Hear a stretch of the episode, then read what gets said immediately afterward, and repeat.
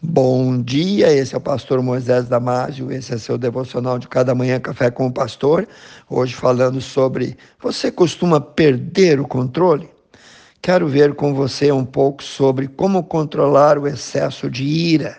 Quando alguém perde o controle de suas emoções, ocorre naquele momento uma mudança de personalidade e é quase certo que isso resultará em coisas bem desagradáveis. A Bíblia também relata que muitos pecados resultaram de se perder o controle. Lembre-se, está escrito lá em Gênesis 4, 5 a 8 e Mateus 2, 16 a 18. Acendeu-se muito a ira de Caim e ele matou o seu irmão mais novo, Abel. Houve também o rei Herodes, que foi tomado de uma grande fúria e mandou matar todos os meninos de Belém e da vizinhança. Por isso, acessos de ira estão alistados na Bíblia como uma das obras da carne, algo contra o qual todo cristão verdadeiro precisa lutar para vencer. Gálatas 5, 19 a 20. Leia lá. O cristão, então, pode irar-se. Em Efésios capítulo 4, versículo 26, nós lemos: Irai-vos, mas não pequeis. Como assim, pastor? Bom, é recomendado crente ter domínio próprio nessa área. Não deixe a raiva te tirar do sério.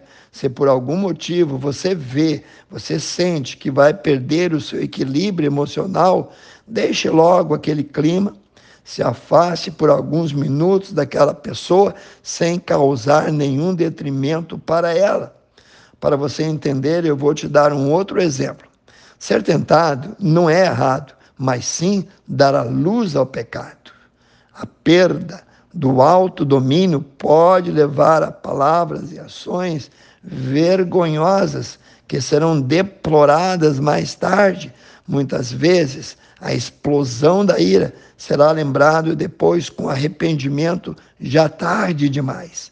A Bíblia nos recomenda a procurar ter sempre um espírito quieto e brando Leia lá 1 Pedro 3, 1 a 4. Por outro lado, poder controlar a própria ira, mesmo sob provocação, pode produzir bons resultados. A insanidade da ira pode levar a destruir o seu sonho, seu casamento, seu futuro, pode acabar com a sua saúde, pode criar inimigos que serão um espinho nos teus olhos para toda a vida. Os cristãos são aconselhados assim, em Efésios capítulo 4, versículo 31. Sejam tirados dentre vós toda amargura, toda ira, todo furor, toda gritaria e linguagem ultrajante. As pessoas realmente são diferentes. Algumas são bem tranquilas, educadas, calmas, equilibradas, enquanto que outras, por natureza, já têm um pavio curto e são esquentadas, explodem por qualquer coisa, já estão predispostas a brigas. Essas têm um temperamento mais belicoso. No entanto, muitas das pessoas que hoje parecem calmas, tranquilas, equilibradas, também tiveram no passado um problema com o autodomínio. Contudo, resolveram isso por seguirem o conselho excelente das Escrituras, tal qual Provérbios capítulo 15, 1 e 2, que diz: a resposta branda desvia, anula o furor, mas a palavra dura acende, promove a ira. A língua dos sábios adorna a sabedoria, mas a boca dos tolos derrama estutícia. O dicionário define estutícia como um atributo, uma característica do que é estúpido, do que age como um tolo. No livro de Romanos 12, 17 a 19, somos aconselhados assim: a ninguém torneis mal por mal. Procurai as coisas honestas perante todos os homens. Se for possível, quando estiver em vós, tende paz com todos os homens. Não vos vingueis a vós mesmos, amados, mas dai lugar, isto é, deixe passar a ira, porque está escrito: minha vingança, eu recompensarei esses, diz o Senhor. Ninguém gosta de ser alvo de berros, de ira, de barraco, de furor, de humilhação.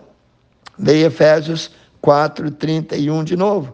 Alguém pode dizer, bem, eu sou assim mesmo, eu não posso mudar, mas em 1 Coríntios, capítulo 13, 4 a 8, Paulo descreve sobre esse amor verdadeiro que cada um de nós deve ter, dizendo: o amor verdadeiro é sofredor, é benigno, o amor não é invejoso, o amor não trata com leviandade, não se ensoberbece, o amor não se porta com indecência, não busca os seus interesses, não se irrita, não suspeita mal, o amor não folga com a injustiça, mas alegra-se com a verdade. O amor tudo sofre, tudo crê, tudo espera, tudo suporta.